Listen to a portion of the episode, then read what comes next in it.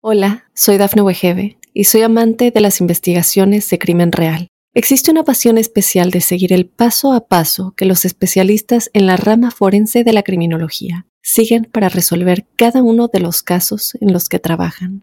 Si tú, como yo, eres una de las personas que encuentran fascinante escuchar este tipo de investigaciones, te invito a escuchar el podcast Trazos Criminales con la experta en perfilación criminal, Laura Quiñones Orquiza en tu plataforma de audio favorita.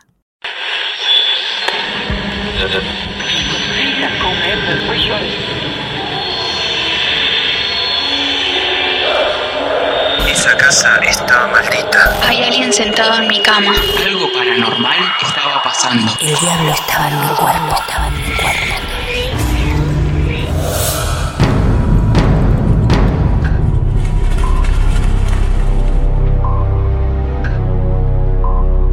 Buenas noches amigos y amigas.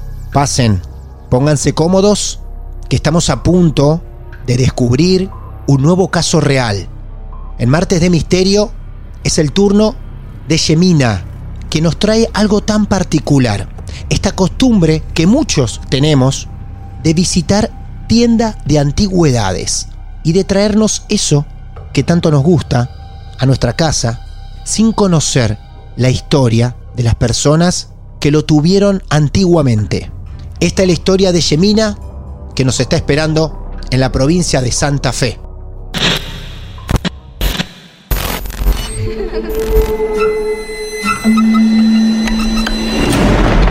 Los seres vacíos nos observan.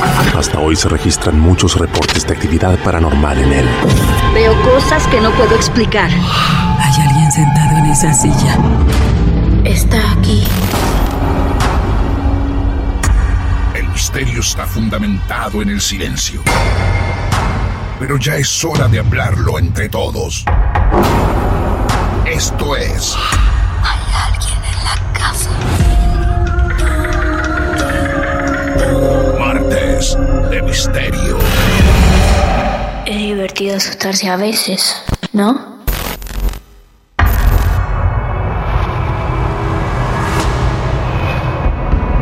Yemina, buenas noches. ¿Cómo te va? Bienvenida a nuestros martes de misterio.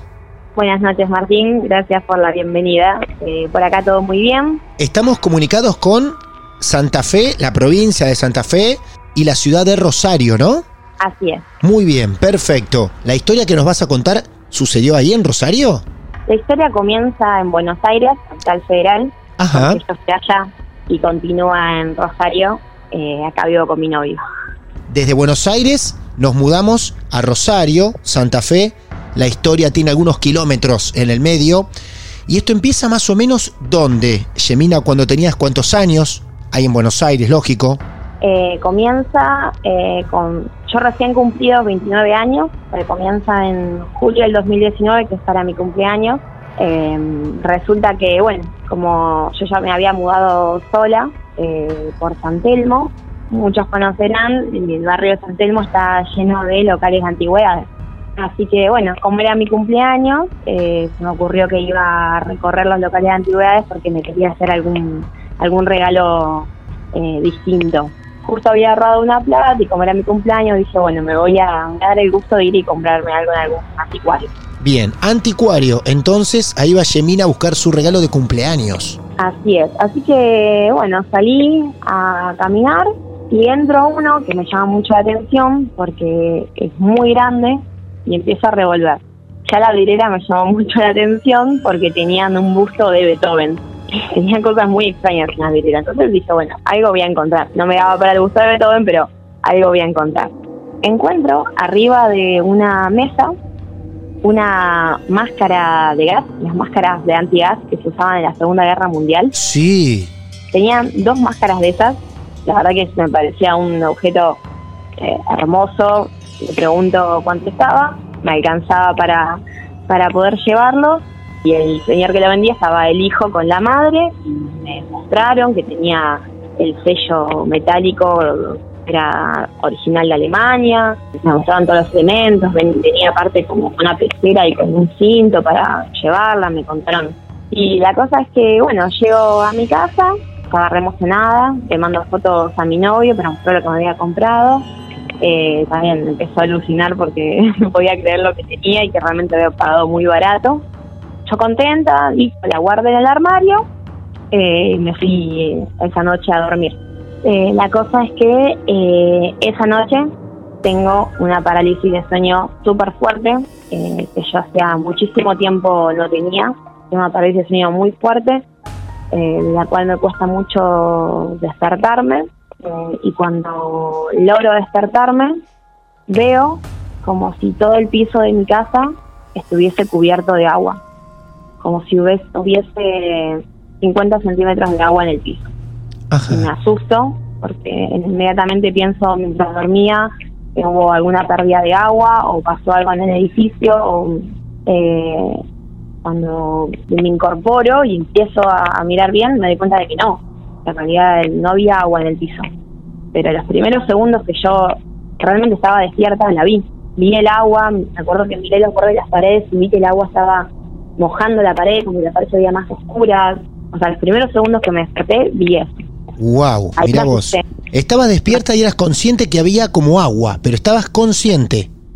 Sí, sí, Claro. sí, sí, porque eh, hacía, la verdad que hacía muchísimos años que yo no tenía parálisis del sueño, entonces recordaba lo que era esa sensación de luchar para despertarme y no poder despertarme, pero eh, al menos lo que me sucedía a mí era que no me podía mover, no me podía despertar, como sé que le pasa a mucha gente, eh, pero siempre podía abrir los ojos y visualizaba mi habitación. Cuando noto que en realidad el agua no estaba, el susto no se me fue porque me quedé muy confundida, pensando qué pasó, si realmente estaba eh, medio dormida. El susto no se me pasó, porque dentro de mí yo sabía que estaba despierta y que lo que había visto había sido real. Pero bueno, viste, uno siempre trata de, de buscar la explicación racional y dice, Claro. bueno, ya fue, no pasa nada, sigo. Eh, la noche siguiente vuelvo a tener nuevamente parálisis de sueño. O sea, Ujú, Cuando hacía años que no me pasaba, ahora estaba teniendo dos noches seguidas. Claro. Me vuelve a pasar que no me puedo mover, no puedo gritar, no puedo hacer nada, pero tenía los ojos abiertos y nuevamente visualizaba mi habitación. Yo veía que estaba en mi habitación. Eh, lucho por, por poder levantarme y cuando finalmente me puedo incorporar, de vuelta, eh, miro mi habitación porque me asusté corriendo a ver si me, me desperté corriendo a ver si había agua nuevamente. Miro el piso, veo que el piso estaba normal. Hago, a un costado de mi cama hay un balcón. Mi- o sea, yo digo, mis ojos me están engañando. Veo como si el piso del balcón estuviese destruido. Como si faltaran las balosas, como si se hubiera roto el, el- el piso.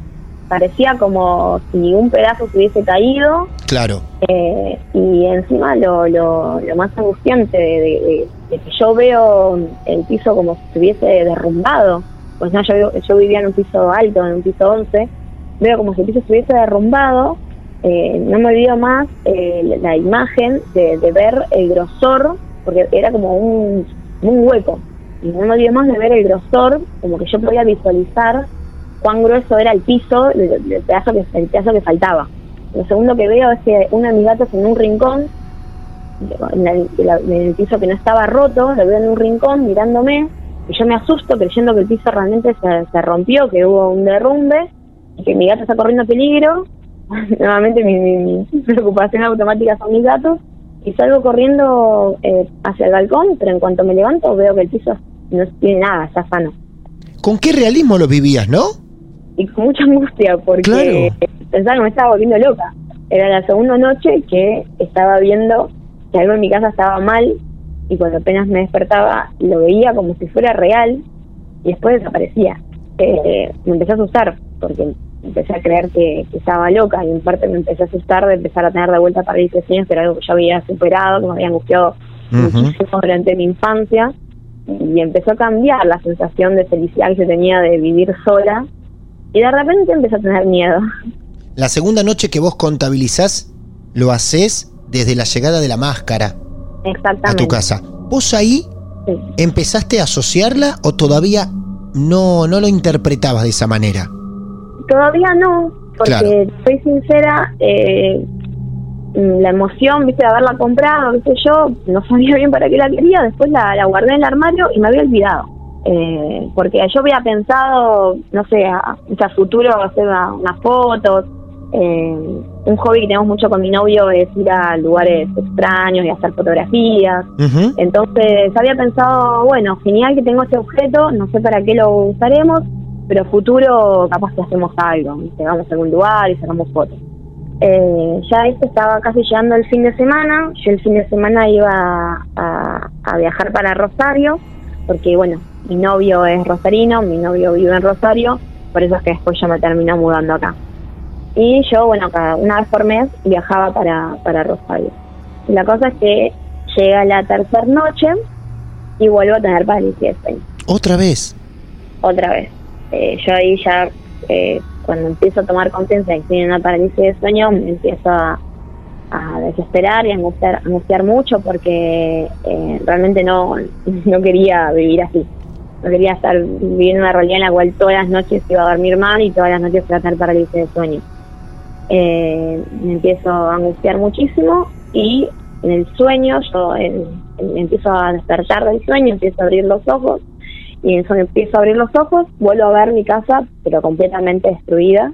Eh, veía como si las paredes estuvieran rajadas, de- veía de vuelta agua en el piso, pero todavía más, había más cantidad de agua.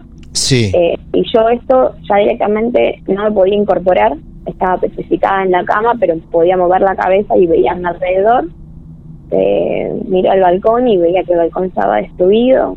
Eh, me angustiaba mucho no poder moverme porque veía que mis gatos estaban en el balcón y que yo no, no podía salir como a rescatarlo.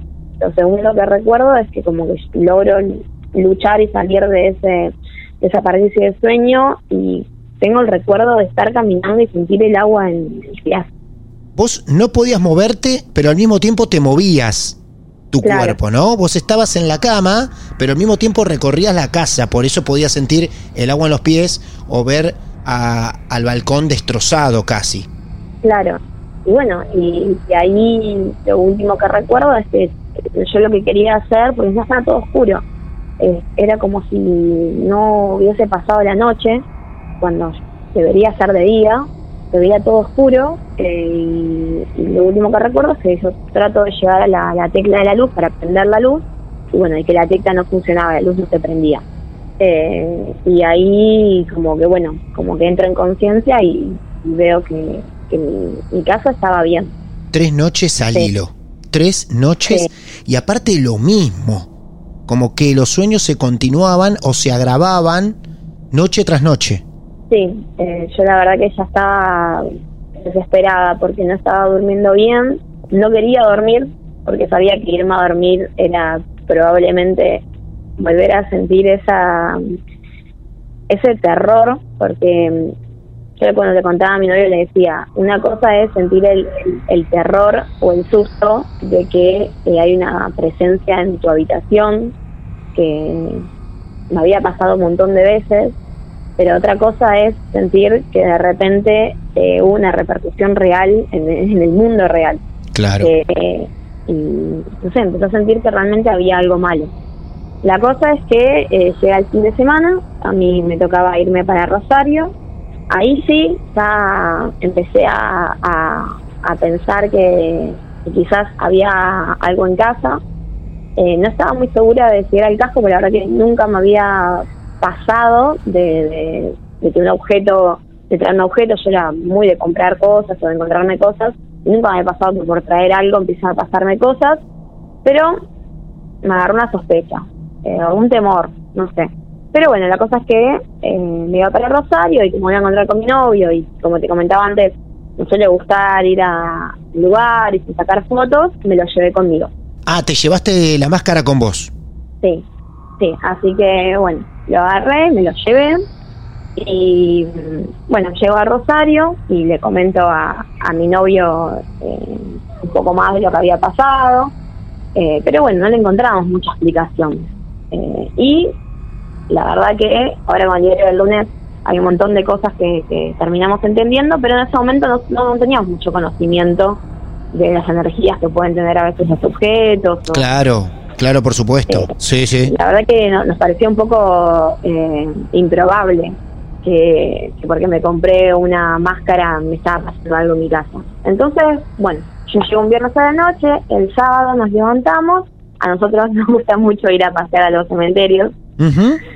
Eh, es un, un- ya como una costumbre de, de pareja que donde vamos conocemos el cementerio de- del lugar y yo todavía no conocía un cementerio de acá de Rosario que se llama El Salvador que está cerca de, de la cancha de Newell El Salvador, Cementerio El Salvador, cerca de la cancha de Newells, ahí en Rosario. Bien, sí. sí, así es Eh, es un cementerio muy grande hermoso para que a, quien visite Rosario le recomiendo que vaya bueno nosotros agarramos y yo no lo conocía y decidimos ir a, a pasear y llevo el casco Eh, la cosa es que en un momento del paseo bajamos a como un sótano, un subsuelo que hay, en el cual hay también hay nichos, pero es una parte que está bastante abandonada, estaba todo bastante roto. Eh, pero bueno, como nos gusta así las cosas medio lubres, nos pareció que estaba ocupado bajar.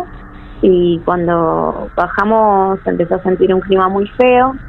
Como mi novio enseguida me dijo como que vayamos no, que no me gusta. Y yo también empecé a sentir como como un clima muy raro, se sentía como el aire pesado y, y escuchábamos como, como si se movieran cosas, así como, como de roce de cosas, como ho- hojas, pero al mismo tiempo parecía como se arrastraban cosas, como ruidos extraños, y no había, miramos y no había nadie en los pasillos, y entonces yo digo, bueno, sacamos una foto y subimos. Eh, yo apoyo el casco eh, en un como en una escalerita que había, la, la escalerita que, que usan para a veces para subir eh, los ataúdes, supongo, a las partes más altas. Sí. Eh, yo lo apoyo ahí y me, me siento en había una silla y yo me siento en la silla, me saco una foto y nos vamos. Eh, hacemos media cuadra y llegamos a la esquina y cuando llego a la esquina eh, le digo a mi novio, me olvidé el casco. O sea, yo llamo casco a esa máscara de gas porque está completa. Y él me dice, ¿querés volver a buscarlo? Y no sé por qué, porque la verdad que eh, me había costado todos mis ahorros que había juntado para, para mi regalo de cumpleaños. No sé por qué, lo que automáticamente me salió a decirle fue no, dejémoslo No. ahí. Era la máscara de regalo de cumpleaños. ¿Cómo le vas a decir que no? ¿Vas a dejar tu regalo ahí tirado? Sí, no, o sea, hasta el día de hoy no sé por qué tuve esa sensación de que no tenía que volver a buscarlo. Sí. Eh, no sé por qué, porque la verdad que eh, era algo muy muy preciado para mí en su momento. Y, si- y la verdad que ahora digo, ¿por qué no por qué no fui a recuperarlo? O sea, hasta el día de hoy digo, nunca voy a poder volver a tener una máscara así. Pero en el momento sentí que, que no tenía que volver. Eh, y se lo dije tan convencida que aunque él me insistió de volver a buscarlo, yo sentía que no teníamos que volver, que teníamos que dejarlo ahí. Y le dije, mira, ya está. Si lo olvidamos por algo es. ¿Así Bueno, le dijiste? Le dije así. Es muy raro decirle a alguien, si, si me lo olvido por algo será, lo dejo ahí, ¿no? Menos mal que no te olvidaste una bicicleta, una moto, algo por el estilo. Aunque igual, lógico, esto lo tomamos como que ya te estaba dando mala señal esa máscara. Y sí, Claro. yo creo que eh, por hablar mal y pronto me estaba haciendo un poco la boluda al respecto, pero creo que Ah. adentro mío sabía que algo con el casco estaba mal. Y bueno, y fue así. Eh, pasamos el fin de semana normal, esa noche yo dormí bien, fue la Sí. que dormí acá en Rosario, dormí bien finalmente, no tuve pesadillas, nada. Al día siguiente ya era domingo y a la tarde me tocaba volver en el micro a Buenos Aires. Ujú. Eh, la cosa es que me quedo dormida en el micro y en el micro tengo una parálisis. ¿En el micro otra parálisis? Ah, por Sí, favor. En el micro una parálisis del sueño. Y empiezo a, a tener un- como una, una visión, un sueño horrible en el cual veía como toda una habitación roja con cosas viejas y había como un enano que estaba como escondido y como que me quería perseguir, me quería agarrar y se veía como si en la habitación hubiese fuego eh, y no sé, yo sentía como estaban haciendo un ritual, no sé, era, era un, un sueño eh, súper infernal, cuando pude finalmente despertarme toda transpirada, eh, muy nerviosa. ¿En ese mismo momento pensaste en la máscara, en el casco? Eh, no, No. no, lo, que, lo que pensé ahí fue, bueno, al final la máscara no tenía nada que ver. Claro. Y, y Ah, dije, bueno, esto me va a seguir persiguiendo entonces. Me angustié y dije, bueno, ya está, veré, veré cómo sigue. Cuando creo que cuando, cuando uno empieza a tomar conciencia de que le está pasando algo que lo perturba, trata de tranquilizarse un poco y veremos qué pasa, porque la verdad que no, no tenía muchas herramientas para, para ver cómo solucionarlo. Eh, y esa noche llego a Buenos Aires. eh, la verdad que estaba bastante angustiada porque no sabía si iba a poder dormir bien. Eh, y puedo tener parálisis del sueño.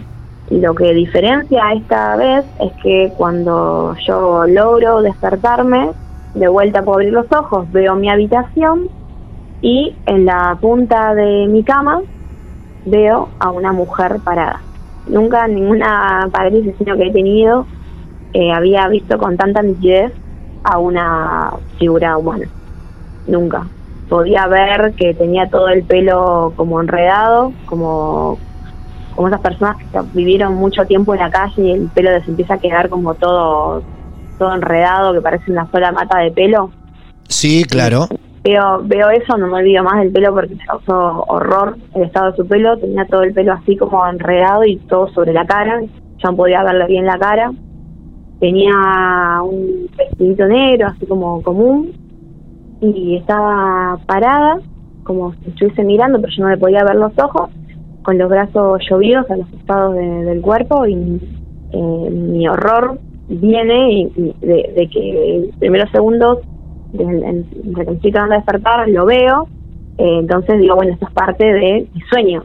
Me termino de despertar porque me levanto de la cama y, y no se va. Entonces No. yo ahí pego un, pego un grito y, Guau. y me horrorizo porque me di cuenta de que seguía dentro de mi habitación y que no se iba. ¿Qué hacía esa mujer Eh, parada? ¿Te miraba? ¿Tenía alguna actitud? ¿Tenía la mirada perdida?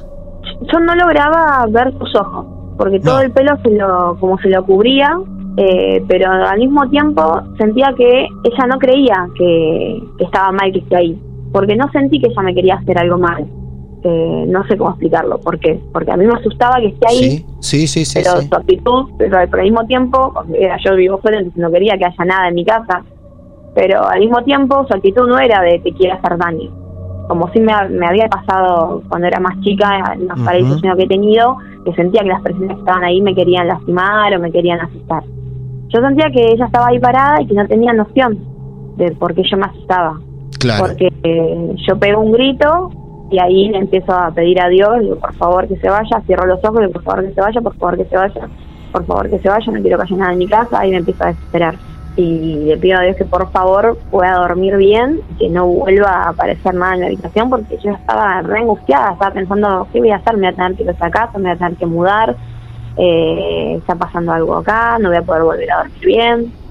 Cuando me tranquilizo un poco, volverme a dormir, eh, me vuelvo a quedar dormida, vuelvo a tener una parálisis de sueño y ahora cuando puedo abrir los ojos la veo de vuelta esta misma mujer, pero parada al lado mío. Al lado Todo tuyo, a de centímetros. Sí, sí, pegada al borde de mi cama.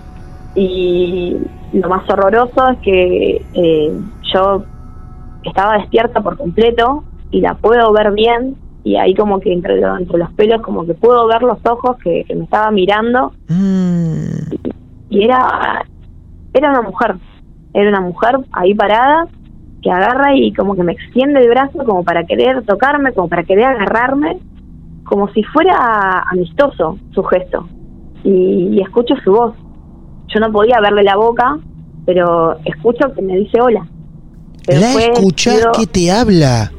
Sí. Y fue el sonido más horroroso, la voz más horrorosa que escuché en mi vida. Fue como, no sé, fue como realmente escuchar algo feo, escuchar algo que no está bien. Porque, mm, nada, y tomé conciencia de que estaba ahí. De que si la podía escuchar y la podía ver es porque estaba ahí. Yo estaba del lado derecho de la cama y la tenía pegada al lado derecho, como que agarré y me arrastré corriendo por la cama al, al rincón contrario. Y nada, empecé a pedir a Dios que por favor esto no sea real, que por favor no, no sea que aparezca en mi casa y no se va a ir.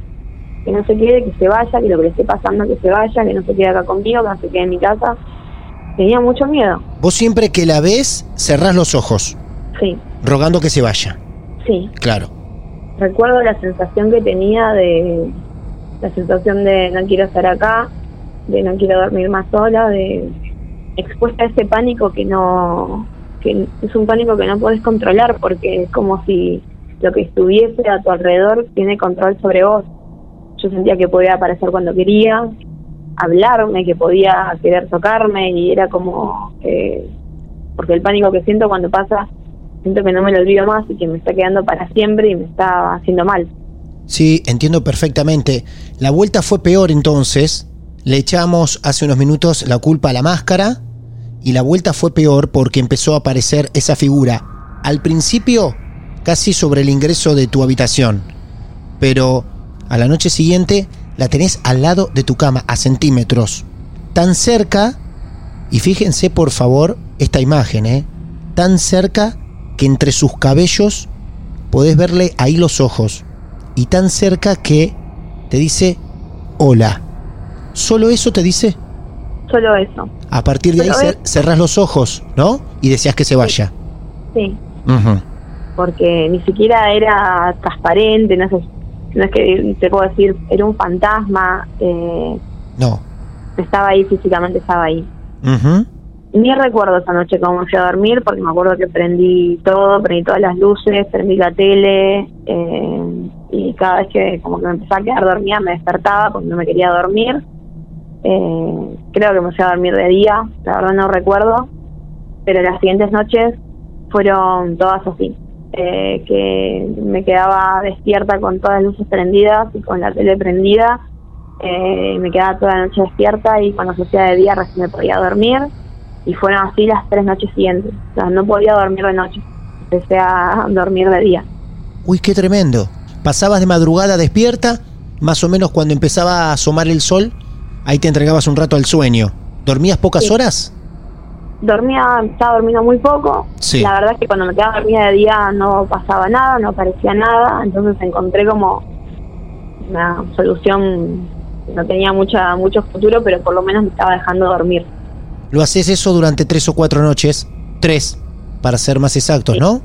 La cosa es que cuando llega la tercera noche y yo estoy durmiendo así de mal, eh, hablando con mi novio, mi novio eh, agarra y me cuenta, eh, me dice, mira, no te quise contar nada porque no te quería asustar, sé que estoy teniendo parálisis sueño, entonces no, no quería sumarte más miedo, pero eh, estuve teniendo parálisis de sueño yo también. Y agarra y me Por cuenta favor. Sí.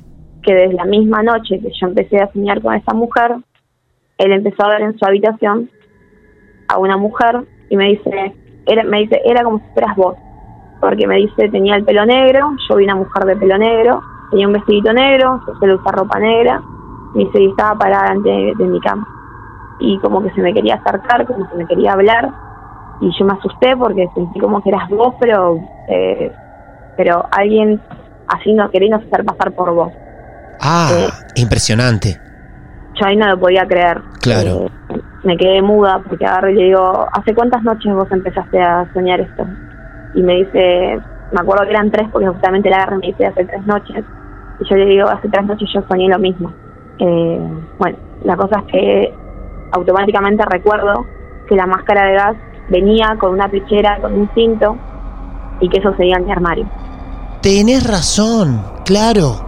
Lo... Me di cuenta de que Sí. nunca me lo había llevado a Rosario, porque me parecía inútil llevar eso para hacer una foto o un disfraz, y que lo había dejado en la bolsa en la que vino, guardado en el armario. Claro, quedaba esa pechera y el cinto. Automáticamente corrí al armario, le dije a mi novio, creo que es esto, y fui y lo tiré a la basura, sin pensarlo. Fui y lo tiré. Empezaron a pasar las noches, empecé a dormir bien, No. mi novio empezó a dormir bien. No, increíble. Increíble. Nunca más tuvimos ninguna pesadilla, nada.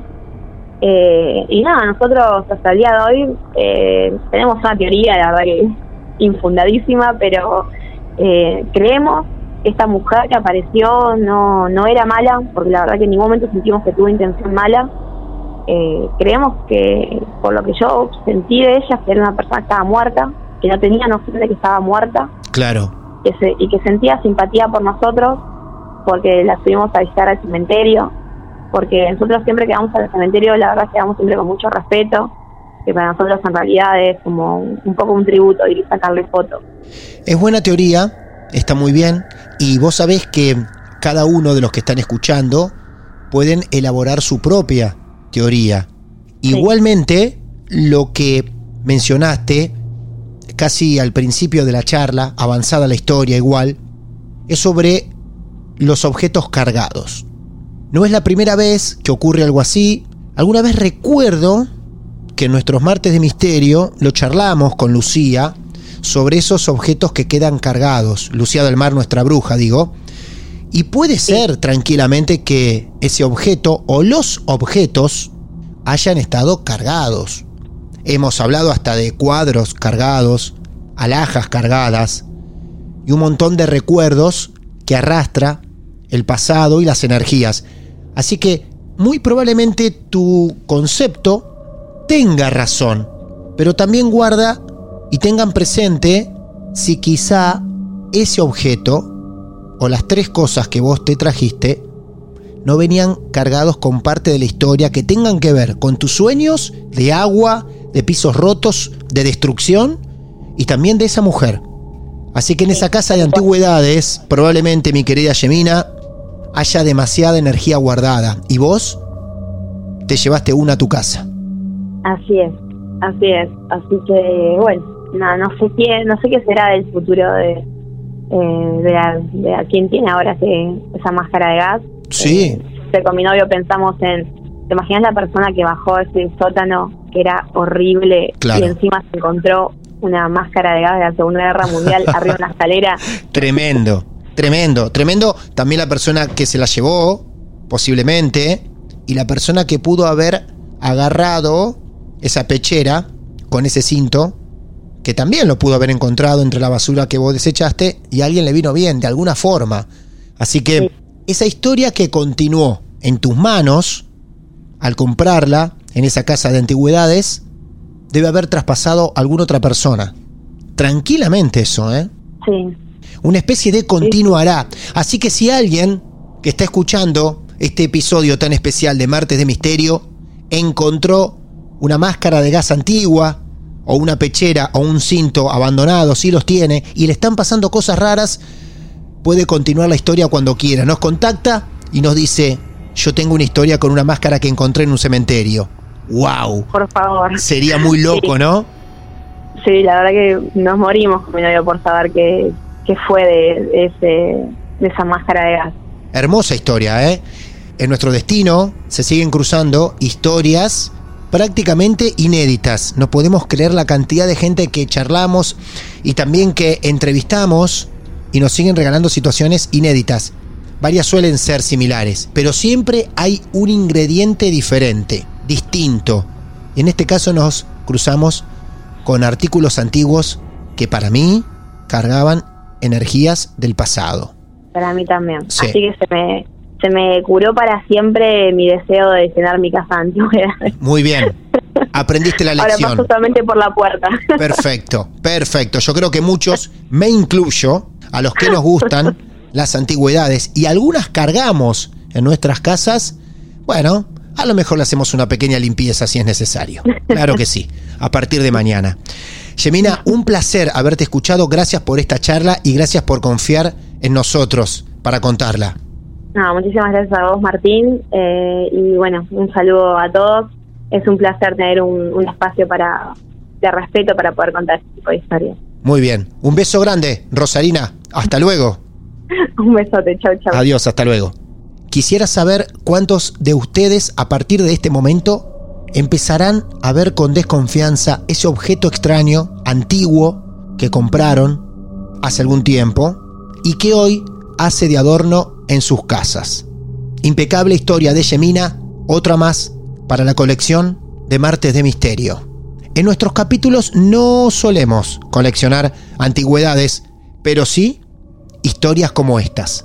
Si vos tenés la tuya, nos podés contactar en redes sociales a través de un mensaje privado y estaremos dispuestos a escucharte. Martes de Misterio en Instagram, en Facebook, en Twitter o pueden escribirme a través de mi cuenta personal en Twitter, arroba Martín de Radio. Y aquí estaremos entonces. Muchas gracias. Mi nombre es Martín Echevarría. y seguramente vamos a encontrarnos en el próximo episodio de Martes de Misterio. Buenas noches. Esto es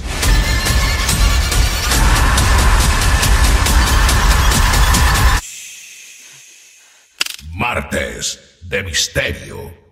Hola, soy Dafne Wegebe y soy amante de las investigaciones de crimen real.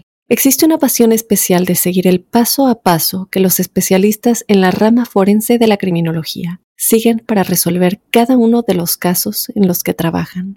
Si tú, como yo, eres una de las personas que encuentran fascinante escuchar este tipo de investigaciones, te invito a escuchar el podcast Trazos Criminales con la experta en perfilación criminal, Laura Quiñones Orquiza, en tu plataforma de audio favorita.